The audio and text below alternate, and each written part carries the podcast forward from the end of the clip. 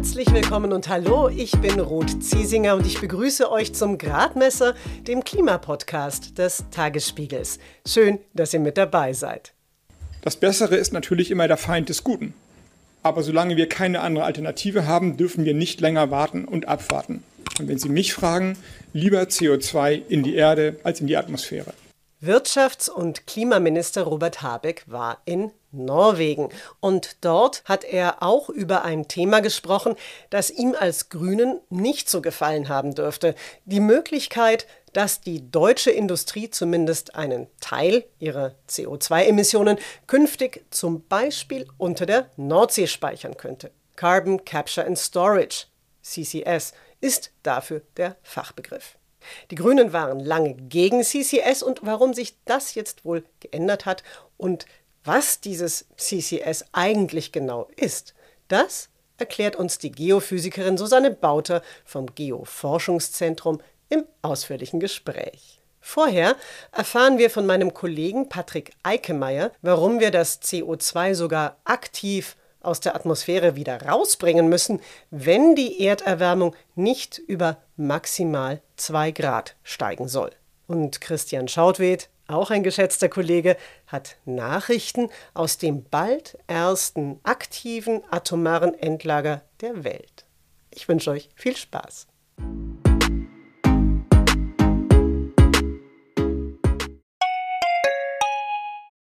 Wie geht es weiter mit der Europäischen Union? Präsidentschaftswahlen in den USA, EU-Parlamentswahlen, geopolitische Krisen und wirtschaftliche Schwierigkeiten. Wir suchen Lösungen für diese Herausforderungen. Am 19. und 20. März auf der digitalen Europakonferenz von Handelsblatt, Die Zeit, Tagesspiegel und Wirtschaftswoche. Über die Zukunft Europas sprechen wir mit Bundeskanzler Olaf Scholz, Wirtschaftsminister Robert Habeck und vielen mehr. Kostenlose Anmeldung unter europe20xx.de. Das Ziel aller Klimaschutzmaßnahmen ist es ja, die globale Durchschnittstemperatur langfristig nicht über 2 Grad im Vergleich zur Zeit vor der Industrialisierung steigen zu lassen. Am besten sollte sie sogar die 1,5 Grad nicht überschreiten. Wie unsere CO2-Emissionen damit zusammenhängen und warum wir hier auch über die Speicherung von CO2 reden müssen, das sagt mein Tagesspiegel-Kollege Patrick Eikemeyer. Die Temperaturgrenzen, auf die man sich ja international verständigt hat, sind verbunden mit einer maximalen Menge von Treibhausgasen, die man eben noch in die Atmosphäre entlassen darf. Wenn ich weniger mache, dann bleiben wir mit großer Wahrscheinlichkeit unter dieser Grenze. Wenn es mehr werden, dann überschreiten wir diese Grenze. Bei 1,5 Grad ist das noch weniger als bei ähm, 2 Grad und Theoretisch wäre es möglich, einfach nur die Emissionen drastisch runterzufahren, sodass wir unter dieser Grenze bleiben. Praktisch wären das Reduzierungsraten, die es so noch nie gegeben hat und die schlicht unrealistisch und mit wirtschaftlicher Entwicklung auch nicht zu vereinbaren sind. Deswegen müssen wir uns überlegen, wohin wir mit dem CO2 könnten, wenn wir es nicht in die Atmosphäre entlassen dürfen. Und da ist die Speicherung von CO2, das aus der Verbrennung von fossilen Brennstoffen stammt, eine Möglichkeit. Hm. Bei, der, bei dieser Speicherung von CO2, da muss man sich ja zwei Aspekte eigentlich überlegen. Da geht es ja einmal um die Frage, wie kriege ich das CO2 erstmal überhaupt aus der Luft wieder raus? Und dann der zweite Schritt, wie speichere ich dieses Kohlenstoffdioxid dann am besten? Und die technischen Möglichkeiten, das CO2 der Atmosphäre wieder zu entziehen, wenn es dann erstmal drin ist, die sind, also die technischen Möglichkeiten, die sind im Moment noch sehr klein. Aber es gibt ja auch natürliche Möglichkeiten. Was sind die denn und was sind da die speziellen Herausforderungen? Die Natur ist eine Senke für Kohlendioxid, das heißt, sie nimmt ständig Kohlendioxid aus der Atmosphäre auf. Das tun vor allem Pflanzen, die Photosynthese betreiben. Und das kann man sich zunutze machen, wenn man zum Beispiel in einem Gebiet, in dem Wald gerodet wurde oder wo noch nie Wald war, Wald anpflanzt. Die Bäume nehmen das CO2 auf und speichern es langfristig in ihrem Holz. Das tun sie, solange sie als Bäume da stehen. Sie speichern es auch im Boden. Aber in diesen aufgeforsteten Wäldern könnte man das Holz auch nutzen als Baustoff und auch dann bleibt es Kohlendioxid langfristig gespeichert. Aufforstungen sind allerdings Grenzen gesetzt. Da ist ähm, zuerst mal die Fläche, die man dafür haben muss. Ähm, das Ganze steht ja auch in Konkurrenz zu äh, Landwirtschaft zum Beispiel, wo wir Nahrungsmittel anbauen wollen. Bewirtschaftete Wälder stehen auch in Konkurrenz zur Erhaltung von Artenvielfalt, zu natürlichen Wäldern. Und wir haben äh, ja auch bereits äh, Klimawandel, der, der schon da ist, der auch noch weiter fortschreiten wird. Und auch das setzt Aufforstungen Grenzen, denn die Risiken von, von Dürren oder von Bränden bestehen natürlich auch für aufgeforstete Wälder. Und dann könnte mit einem Feuer das ganze gespeicherte CO2 wieder frei werden. Hm, ja, wir sehen es ja auch bei uns direkt vor der Haustür in Brandenburg, wie schlecht es den Wäldern geht oder wie hoch inzwischen die Waldbrandgefahr ist. Ich habe es vorhin schon gesagt, die technische Entnahme von CO2 aus der Atmosphäre, die steckt mehr oder weniger in den Kinderschuhen. Ich bringe jetzt mal einen Fachausdruck mit ins Gespräch. Das nennt man Carbon Dioxide Removal. Es gibt aber noch etwas anderes, was eben schon deutlich mehr praktiziert wird. Das ist Carbon Capture and Storage. Das ist eben eine Technik, die in der Industrie schon häufiger eingesetzt wird, nämlich dass man CO2, das in einem Produktionsprozess entsteht, dass man das quasi gar nicht erst in die Atmosphäre entweichen lässt, sondern einfängt und dann eben speichert. In Deutschland machen wir das nicht. Aber Norwegen zum Beispiel hat damit schon einige Erfahrungen gemacht. Kannst du da vielleicht noch ein bisschen genauer erklären, worum es da geht? Ja, man macht sich zunutze, dass man die Verbrennung von fossilen Brennstoffen, dass die konzentriert ist, dass die nicht über die ganze Welt verteilt ist, sondern man kann zum Beispiel an ein Kraftwerk gehen und die Abgase durch eine Apparatur leiten, die das CO2 abscheidet, die das trennt von den restlichen Abgasen. Dieses CO2 kann dann in hoher Konzentration dort entnommen werden und unterirdisch eingelagert werden. In Norwegen macht man sich schon lange die geologischen Schichten zunutze, aus denen man vorher Öl gefördert hat und pumpt dort das CO2 wieder rein. Unter hohem Druck kann das sich dort auch lange halten, wenn man die geeigneten Formationen dafür verwendet. Ja, und was das für geeignete Formationen sind, von denen Patrick da spricht und wie sicher diese Technik des Carbon Capture and Storage eigentlich ist, das und mehr weiß jetzt Susanne Bauter.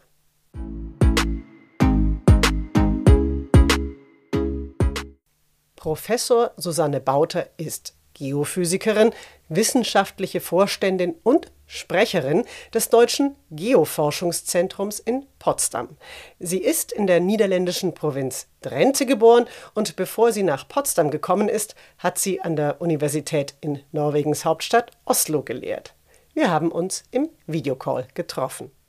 Frau Bauter, Sie als Geophysikerin, Sie können ganz allgemein dabei helfen, Lagerstätten in der Erde für, ich sag mal, problematische Abfälle zu finden, also Stoffe, die wir in großen Mengen sonst eben nicht sicher lagern können.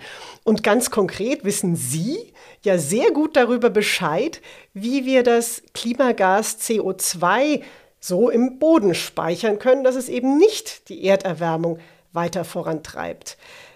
Können Sie das mal in einfachen Worten beschreiben? Wie und wo lässt sich CO2 eigentlich unter der Erde speichern und ähm, wie funktioniert das genau?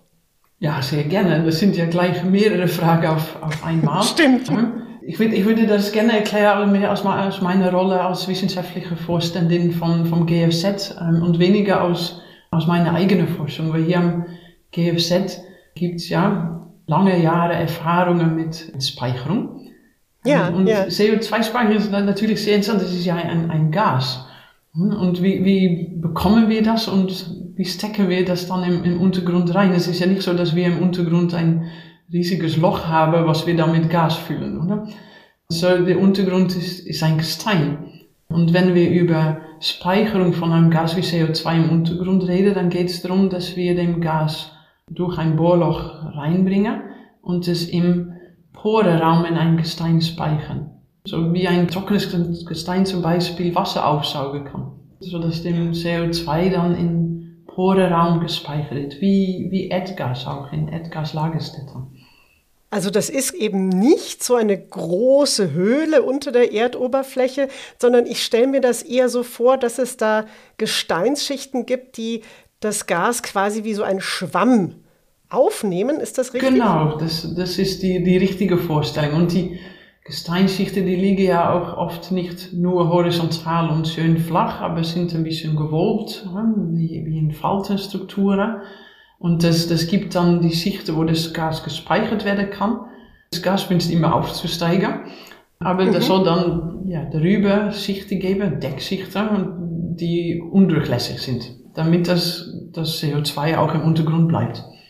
Es gibt ja offenbar manchmal auch die Möglichkeit, dass dieses CO2, was man da, also dieses Gas, was in den Boden gepresst wird, dann sogar mineralisiert. Das ist, glaube ich, der Fachausdruck. Ich genau. würde jetzt mal sagen, dass es quasi zu Stein wird. Wann, wann passiert das denn?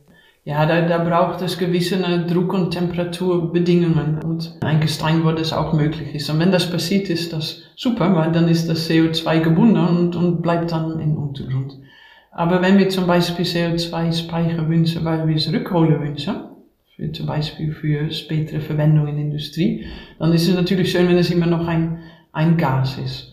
Und übrigens ist es ja oft kein, es ist kein Gas, was wir speichern, aber es ist schon in einem Zustand unter höherem Druck, so es ist eher flüssig, damit wir es auch durch ein Pipeline transportieren können. Ah ja. Ja, wir, wir reden jetzt schon so darüber, als ob das ja quasi tagtäglich gemacht würde. In der Praxis ist es aber so, dass zumindest in Deutschland durch ein Gesetz, das ist das Kohlenstoffdioxidspeicherungsgesetz von genau. 2012, dass da eigentlich de facto das Speichern und vor allem auch der Transport von CO2 erstmal verboten ist. Und genau. ähm, Sie haben aber es ja schon angesprochen, Ihr Geoforschungszentrum, das hat da eben aber trotzdem besondere Erfahrungen gemacht, denn Sie hatten in Ketzin ein Pilotprojekt und ich erkläre vielleicht noch kurz Ketzin, das ist so ein kleiner Ort in Brandenburg, so von der Berliner Stadtgrenze vielleicht 20 Kilometer ungefähr entfernt.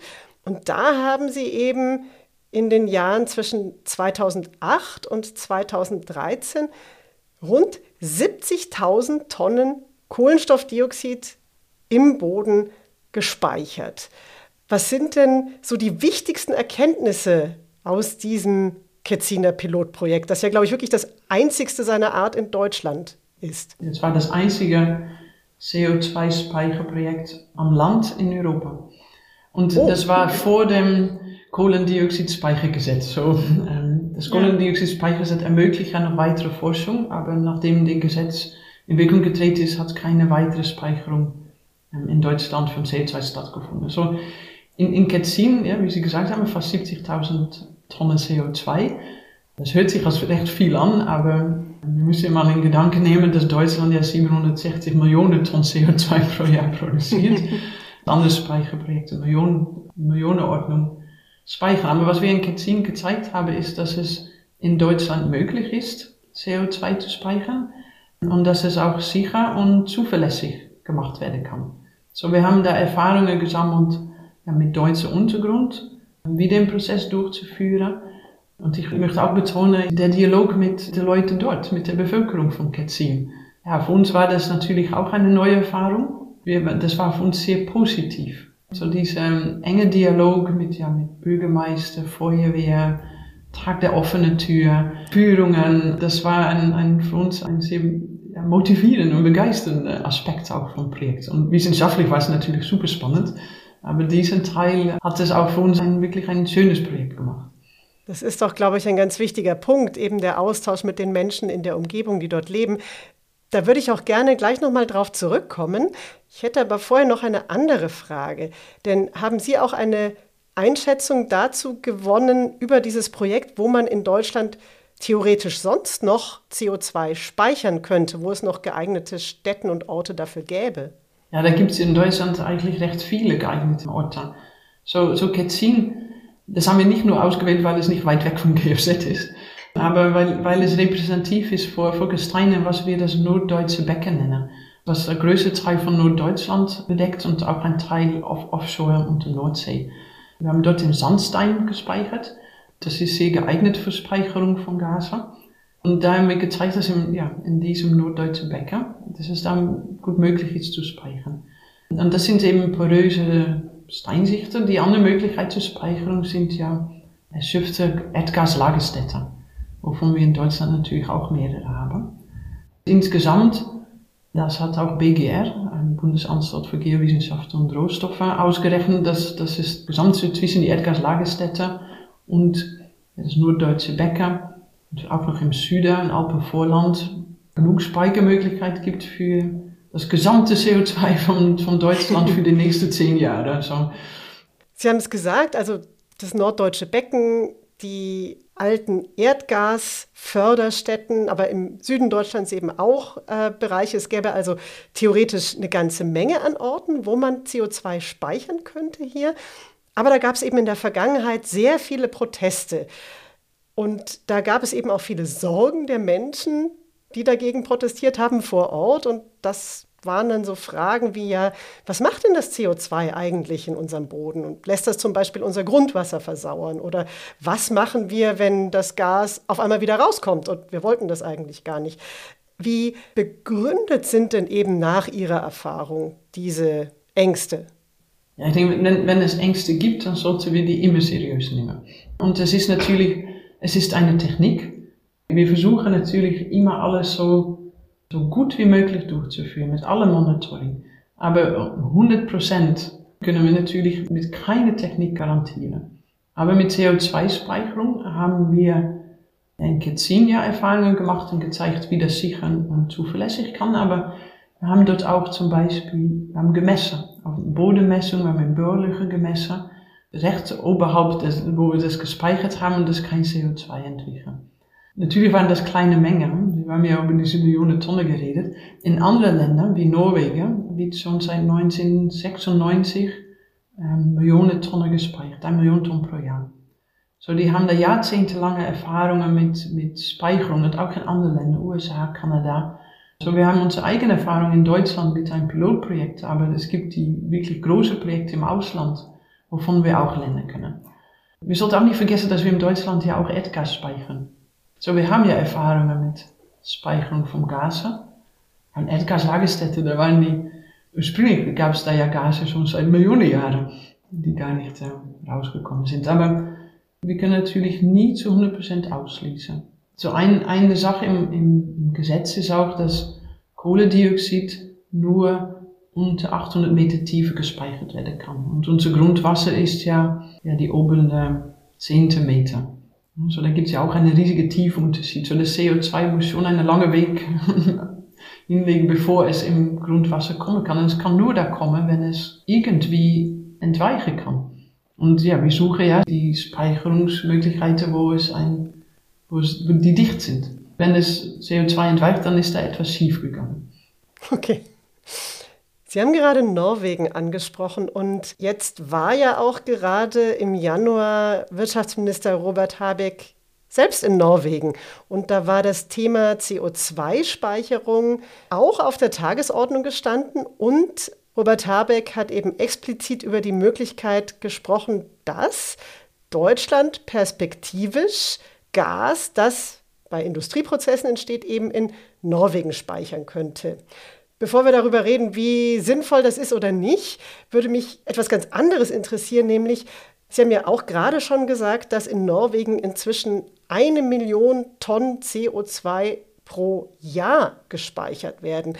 Warum sind denn die NorwegerInnen so viel entspannter beim Thema CO2, als wir das hierzulande zum Beispiel sind?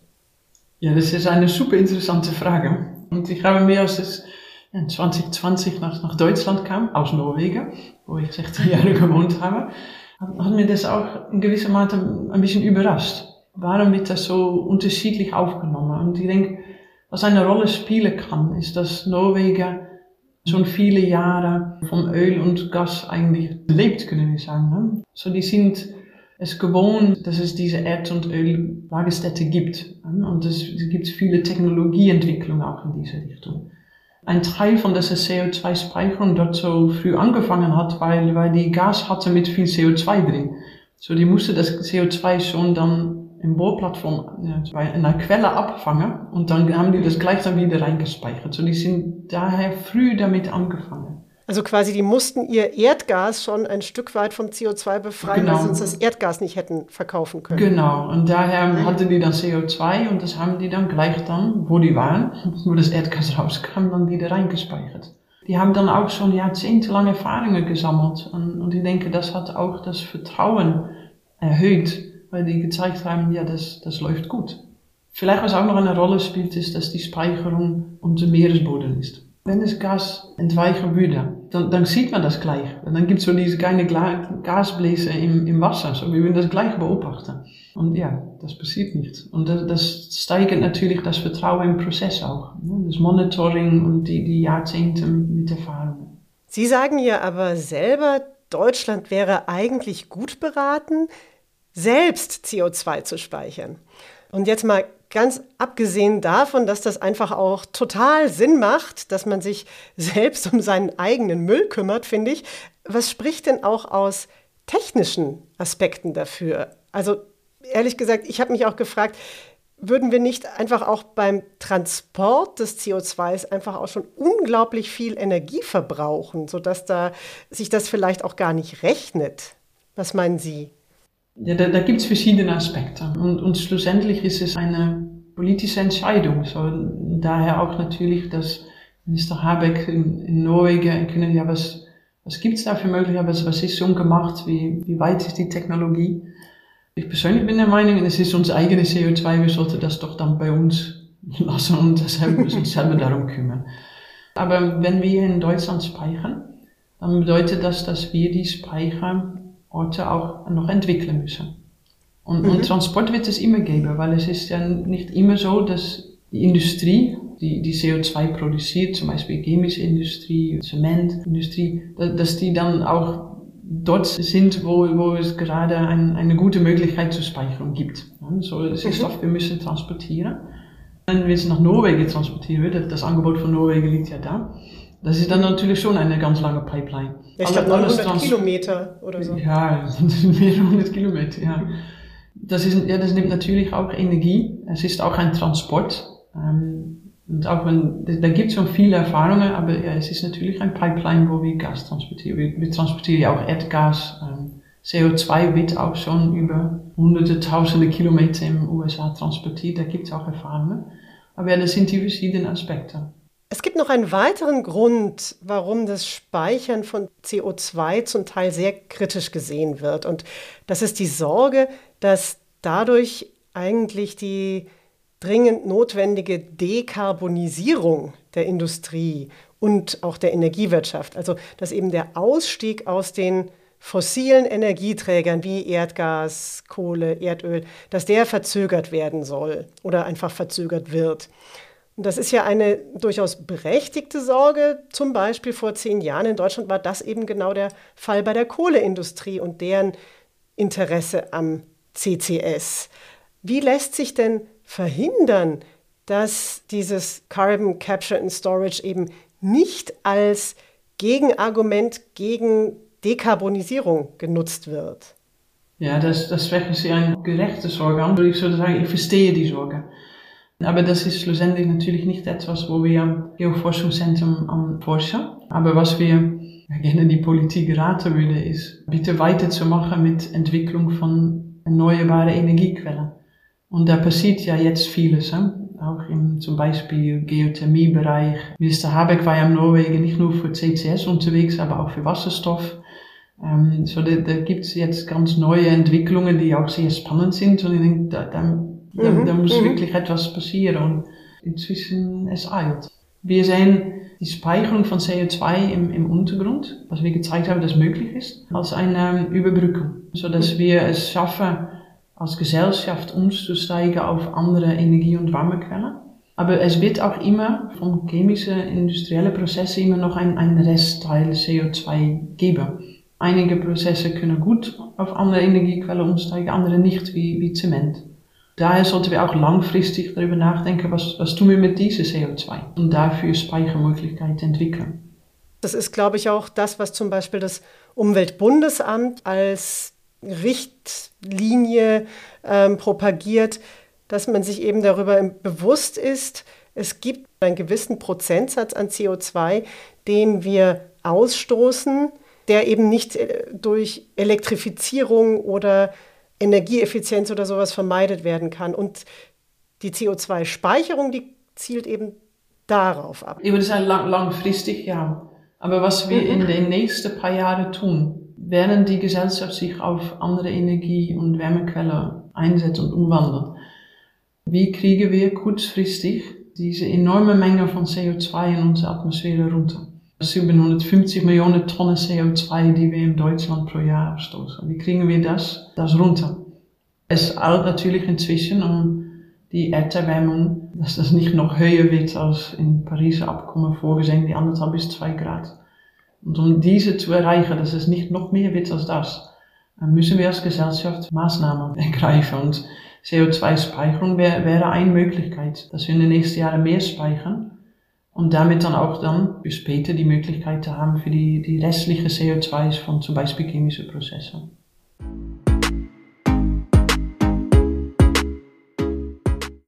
Susanne Bauter war das zu den Möglichkeiten von CCS, also der Speicherung der CO2-Emissionen im Boden, die bei Fabriken und anderen industriellen Anlagen in der Produktion direkt abgeschieden werden können. Wie es eigentlich mit unseren Möglichkeiten aussieht, CO2, das einmal in die Atmosphäre gelangt ist, dieser dann wieder zu entnehmen, darüber werden wir uns in einem der folgenden Gradmesser unterhalten. Jetzt aber bleiben wir noch zusammen mit meinem Kollegen Christian Schautwed im Norden Europas und bei der Frage, wie wir hochproblematischen Müll lagern wollen. Du hast gerade in Finnland das vermutlich erste Endlager der Welt für hochradioaktiven Atommüll besucht. Und zwar auf der Insel, und ich hoffe, ich spreche das jetzt richtig aus, Olkiluoto im botnischen Meerbusen liegt das zwischen Finnland und Schweden. Und wenn alles läuft wie geplant, dann lagern dort ab 2025 strahlende Brennstäbe, und zwar aus dem benachbarten Kernkraftwerk auf der Insel. Und was wir uns hierzulande nur schwer vorstellen können, die Leute in der Umgebung, die finden das zum größten Teil richtig gut. Woran liegt das? Also die Leute leben schon seit Jahrzehnten da mit der Kernenergie. Das AKW dort auf Olkiluoto läuft seit 1979 und die Gemeindeverwaltung steht voll dahinter, auch hinter dem Endlager. Und die haben halt die Erfahrung gemacht, dass die Atomindustrie Jobs bringt und Umsatz in die Gegend und offenbar wenig Nachteile bisher. Eine Gegenbewegung wie in Deutschland gab es in Finnland eigentlich nie. Es gab Proteste, ja, aber die sind mit der Zeit immer leiser geworden und im Moment sind sie weg eigentlich. Und aus deutscher Sicht ist das kaum vorstellbar, aber auch die Grünen in Finnland sind ganz offiziell pro Atomkraft. Und äh, 65 Prozent der Bevölkerung sind laut einer Umfrage dafür, die Kernkraft weiter auszubauen. Nur 11 Prozent wollen sie reduzieren. Etwas anders ist das bei der Endlagerung. Nur die Hälfte glaubt, dass man Atommüll in Finnland sicher lagern kann. In der Gegend von Olkiluoto ist die Akzeptanz aber besonders hoch. Ja, und was würdest du sagen, wie wird da das strahlende Material gelagert? Wie sicher ist das da? Also ziemlich tief erstmal. Äh, um da runterzukommen, sind wir 15 Minuten mit dem Auto gefahren über so eine, durch einen Tunnel, eine Schrägrampe. Und wenn man da unten ist, dann ist man umgeben von Granit. Granit äh, gilt als relativ geeignet, als sogenanntes Wirtsgestein. Und man hat dort lange Stollen hineingebohrt und gesprengt. Da drin sollen dann Kupferzylinder mit einem, mit dem hochradioaktiven Atommüll in Löchern im Fels versenkt werden. Ja, wie sicher ist das? Das kann ich schwer beurteilen. Ich weiß nur verglichen mit anderen Standorten auf der Welt, die für solche Lager im Gespräch sind, gelten die Bedingungen dort als ziemlich gut. Aber in Schweden, das ein Atommüll in ähnlichem Gestein auch an der Ostsee, ja sogar unter der Ostsee einlagern will, da gibt es durchaus Zweifel. Dort befürchten Forscher, dass sich das Kupfer unter bestimmten Bedingungen zu schnell auflöst und dadurch Radioaktivität frei wird. Hm, das bringt mich noch zu einer dritten Frage. Der Klimawandel lässt ja den Meeresspiegel steigen und es gibt zwar unterschiedliche Prognosen, aber wenn es nicht besonders gut läuft, dann dürften das in den kommenden zwei bis 300 Jahren tatsächlich mehrere Meter sein, die der Meeresspiegel ansteigt. Was heißt das denn dann für so ein Endlager auf einer Insel? Ja, der Betreiber dieses Endlagers, das Unternehmen Posiva, die sehen das recht entspannt. Die sagen, ähm, dass Olkiluoto sich durch Bewegung in der Erdkruste ebenfalls hebt. Dass die Insel also sich genauso schnell oder schneller hebt als das Meer und deswegen gar nicht überflutet werden kann. Vielleicht stimmt das sogar, aber dieses Endlager soll ja 100.000 Jahre halten. Und was in dieser Zeit sonst noch so passiert, das kann keiner vorhersagen. Also ein sich hebendes Endlager klingt für mich auch irgendwie herausfordernd. Nun ja. Christian Schautwed war das vom Tagesspiegel Background Energie und Klima. Und für diesmal war es das auch mit dem Gradmesser. Die nächste Folge könnt ihr wieder auf allen bekannten Podcast-Plattformen ab dem 17. Februar abrufen. Denn kommende Woche bin ich tatsächlich im Urlaub und in der Woche darauf, am 7. und 8. Februar, veranstaltet der Tagesspiegel zusammen mit Zeit, Handelsblatt und Wirtschaftswoche die Konferenz Europe 2023. Und ich freue mich sehr darauf, auch mit dabei zu sein. Ihr könnt das übrigens auch, wenn bei Europe 2023 über Europas Klimapolitik und wirtschaftliche Folgen des Klimawandels diskutiert wird. Einen Link mit allen Infos zum Programm, Sprecherinnen und ganz wichtig zur kostenlosen Anmeldung stelle ich euch in die Show Notes. Ja, und dann freue ich mich natürlich darauf, wenn ihr dann hier beim Gradmesser am 17. Februar wieder mit dabei seid. Abonniert ihn am besten, dann verpasst ihr die Folge nicht. In der Zwischenzeit erreicht ihr mich auch gerne unter gradmesser.tagesspiegel.de. In diesem Sinne, mein Name ist Ruth Ziesinger. Alles Gute und bis zum nächsten Mal.